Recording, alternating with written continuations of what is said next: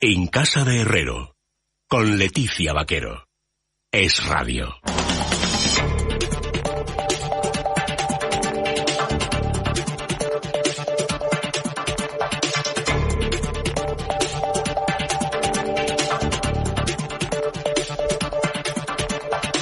Así llegamos a las 9 y 5, una hora menos en las Islas Canarias. Estamos ya con Diego Sánchez de la Cruz. ¿Qué tal, Diego? Muy buenas noches. Muy buenas noches, Leticia. Y con Ricardo Lucas. ¿Qué tal está, Ricardo? Muy buenas noches. Muy buenas noches, Leticia Diego. Bueno, esta próxima semana va a ser crucial, ya hablaremos de ello, pero me gustaría también para que nuestros oyentes tengan perspectiva de cómo puede ir la semana. El próximo martes hay una reunión de la Diputación Permanente en el Congreso que tiene que decidir sobre unos cuantos asuntos, sobre, por ejemplo, lo que tiene, en lo que tiene que ver eh, sobre si Sánchez y las explicaciones que pueda dar sobre el alcance de la ayuda europea, eso por un lado. Después también eh, a la ministra de Hacienda se la reclaman otras formaciones políticas, a María Jesús Montero la han reclamado para que, eh, ha sido sobre todo el Partido Popular, para que informe sobre el acuerdo que ha alcanzado con la Federación Española de Municipios y Provincias, sobre el tema de los superávits de los ayuntamientos y luego también explicaciones que se le piden a la ministra de Asuntos Exteriores, a González Laya, así como a la de Industria, a Reyes Maroto,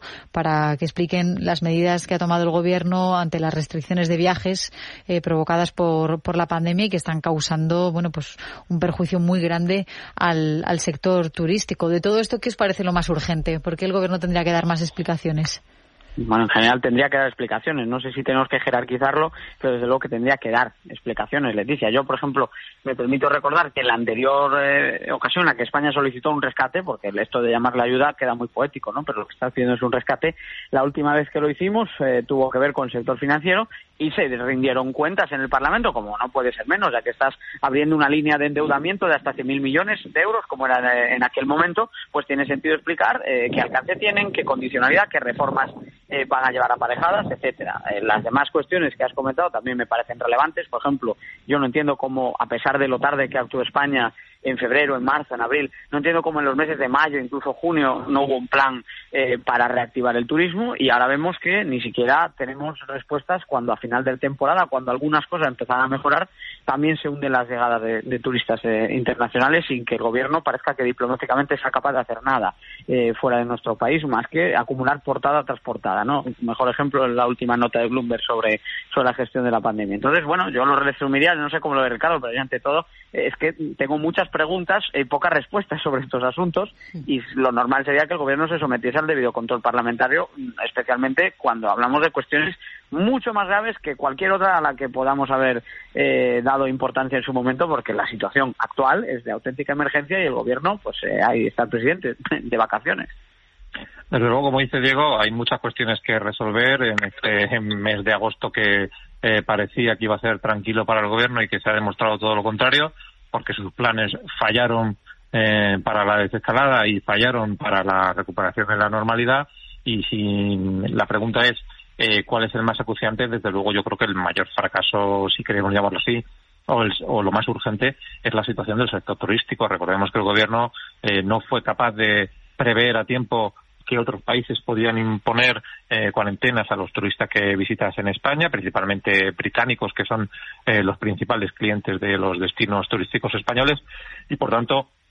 esa medida anunciada por Boris Johnson y que el gobierno no supo prever o, no, supo tener los contactos suficientes eh, para anticiparse ha hecho mucho daño al sector. Le han seguido otros países eh, pero desde luego esa fue una de las medidas por las que el gobierno tendrá que dar explicaciones cómo fue posible que no lo vio, cómo fue posible que en el plan eh, de apoyo al sector turístico aprobado a finales de junio y que Sánchez anunció a bombo y platillo, pero que finalmente eh, pues no tenía más que avales para las empresas del sector turístico, no hubiese ninguna medida en prevención de posibles rebrotes, de posibles medidas eh, de alivio al sector turístico en caso de que se viesen obligadas a cerrar o se viesen afectadas, como ha pasado finalmente eh, por mm, restricciones de otros países, y por tanto también por eso habrá que pedirles eh, explicaciones, habrá que pedir explicaciones por el, mm, en fin, bochornoso acuerdo en la FEM imponiendo el Partido Socialista el voto de calidad del presidente para que poder hacerse, para poder apropiarse del dinero del superávit de los ayuntamientos eh, y poder taponar otras vías de, gasto del presupuesto, dado que no, no da el dinero con, para todo lo que está anunciando el gobierno y todas las prestaciones que está poniendo en marcha. Y, por supuesto, habrá que preguntarle a Sánchez eh, cómo fue la negociación, eh, del programa de rescate europeo, que como bien dice Diego, hay que llamarle rescate, no hay que llamarle solo ayuda, aunque las condiciones sean laxas, pero eh, es un rescate y habrá que preguntarle eh, por su habilidad negociadora que recordemos eh, nos contó la prensa internacional le llevó a sumar más países al grupo de los frugales cuando la ministra finlandesa ante la demanda insistente de Sánchez de más y más fondos sin sin ningún tipo de condiciones pues acabó por cambiar de bando y tuvieron que intervenir la señora Merkel y el señor Macron para hacer posible ese acuerdo que eh, se supone que nos va a servir para que esos fondos ayuden a reconstruir la economía una vez que empiecen a llegar, que todavía no lo han hecho. Eh, recordemos que los primeros fondos que tienen que llegar son los fondos del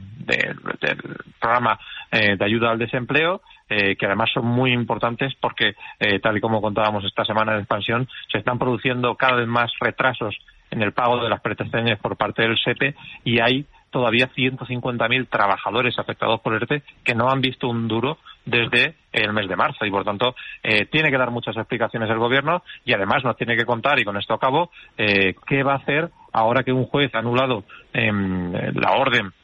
con las nuevas restricciones de la Comunidad de Madrid que han replicado el resto de comunidades autónomas y que, por tanto, eh, lo razonable es pensar que allí donde se han reclamado por parte de los sectores afectados a nivel judicial, pues acaben siendo anulados y, por tanto, nos encontremos con que volvemos a la situación previa y el Gobierno se ve obligado a mover ficha si no quiere que la situación que parece que ya está fuera de control, acabe por descontrolarse del todo y esta segunda oleada eh, se dispare el número de contagios en los próximos días. Luego hablábamos, por cierto, Ricardo, de esos fondos europeos que hasta cuando no hasta 2021 no van a empezar a llegar, ¿no? A pesar del momento en el que nos encontramos. Sí, efectivamente. El gobierno y algunos otros países como Italia querían que llegasen antes porque efectivamente se ve claramente que no llegan los fondos actuales, no llegan los recursos presupuestarios, pero eh, al final se impuso la tesis de los frugales y no van a llegar hasta el año que viene. Y por tanto tenemos que, eh, en fin, sortear la crisis con los recursos que tenemos, que como ya hemos hablado varias veces, eh, son escasos y se están acabando. Diego... A pesar de lo cual, por cierto, Leticia, eh, Ricardo, eh, hemos escuchado unas declaraciones de María Jesús Montero sacando pecho diciendo que ahora mismo la situación del tesoro en los mercados es extraordinaria, que no hay ningún tipo de necesidad de financiación y esto, claro, choca frontalmente con lo que está diciendo Ricardo, es decir, estos fondos van a llegar mucho más tarde de lo necesario y las tensiones de liquidez no solo son una realidad, sino que quedan implícitas, eh, implícitamente reconocidas por el gobierno desde el momento en el que confisca el superávit de los ayuntamientos. Diego, te quería preguntar también por una información interesante que publicas el Libre Mercado, porque pocas veces nos asomamos, hablamos mucho de la economía española, lógicamente es lo que más nos interesa, eh, sobre cuál es la política económica que está llevando a la práctica o no el, gobierno de, Pedro Sánchez y sobre todo después y durante la, pandemia, pero pocas veces nos fijamos en otros, en otros países. Y tú hoy en Libre Mercado te fijas en, la enorme crisis socioeconómica que, sufre la ciudad de, Nueva York eh, tras la pandemia. Bueno, Nueva York es una ciudad que siempre va a tener una enorme demanda, ¿no? De trabajadores que quieren estar allí, de empresas que quieren invertir allí, de turismo, eh, la parte educativa también de la ciudad, el ocio, la cultura. Obviamente siempre va a ser una gran capital, una metrópolis de, de primer orden mundial.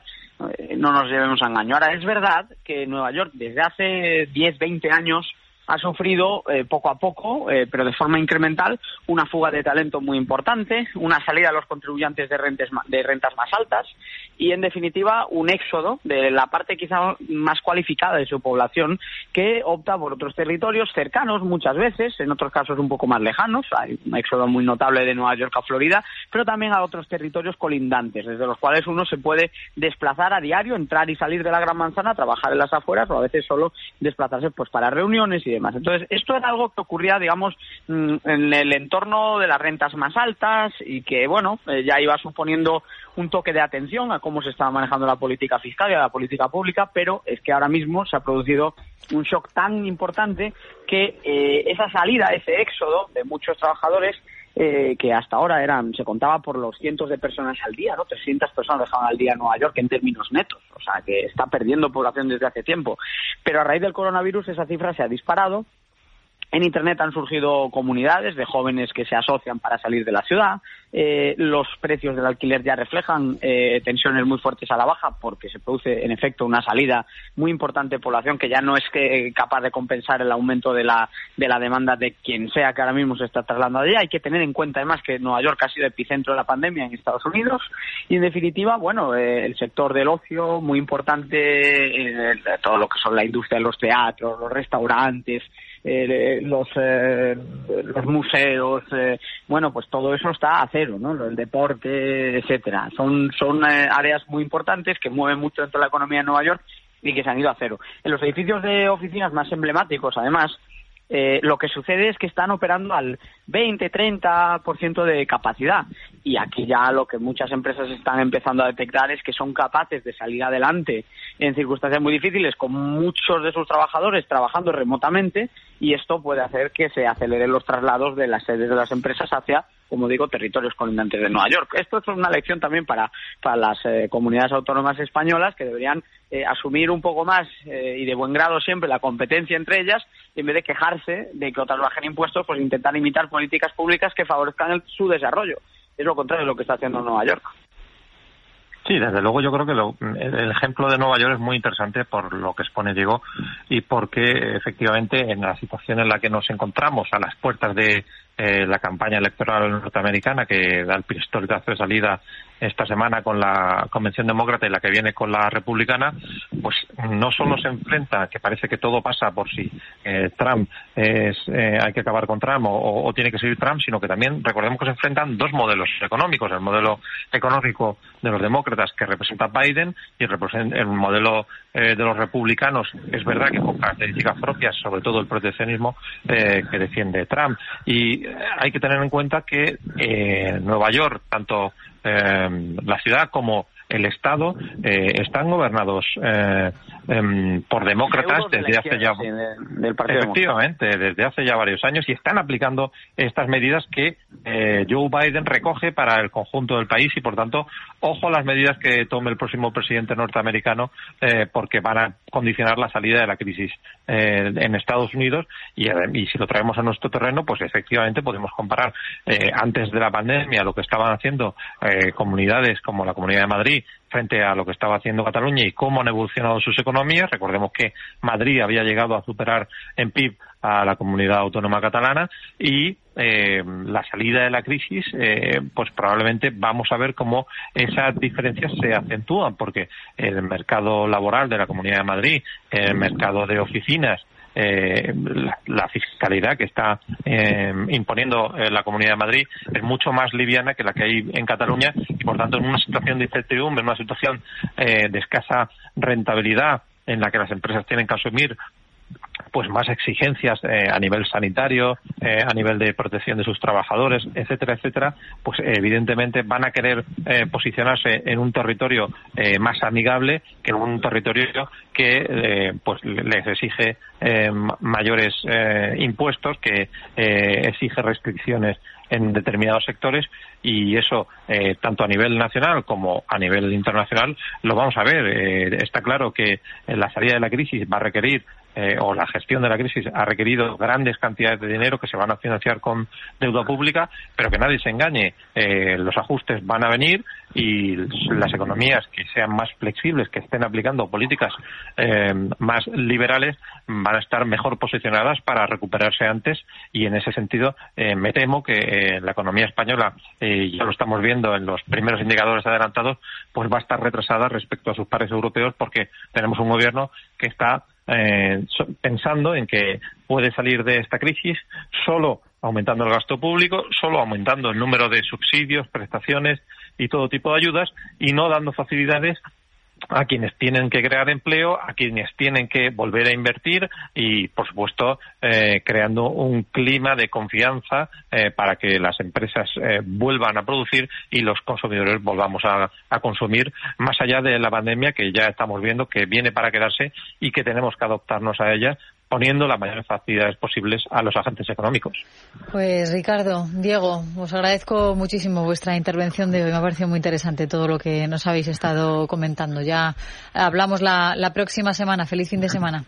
Buen Igualmente, un saludo. Antes de irnos al análisis político de esta jornada, hacemos una parada para recordar que estamos de 20 aniversario, de enhorabuena, y lo queremos celebrar con todos ustedes, promocionando unas gafas de sol que no son normales, ¿verdad, Lorena? No, no son gafas de sol con estilo. Por 39,99 euros más gastos de envío podrás tener en tu casa estas gafas marca Hooks del 20 aniversario de Libertad Digital. Lentes polarizadas, graduables en óptica, materiales de última generación, patillas personalizadas intercambiables y de regalo un exclusivo llavero conmemorativo del 20 aniversario. Y además, por si fuera poco, 20% de descuento en el resto de la colección Hooks con el código LD2020. Entra ahora en la web www.libertaddigital digital.com y llévate estas gafas del 20 aniversario de Libertad Digital.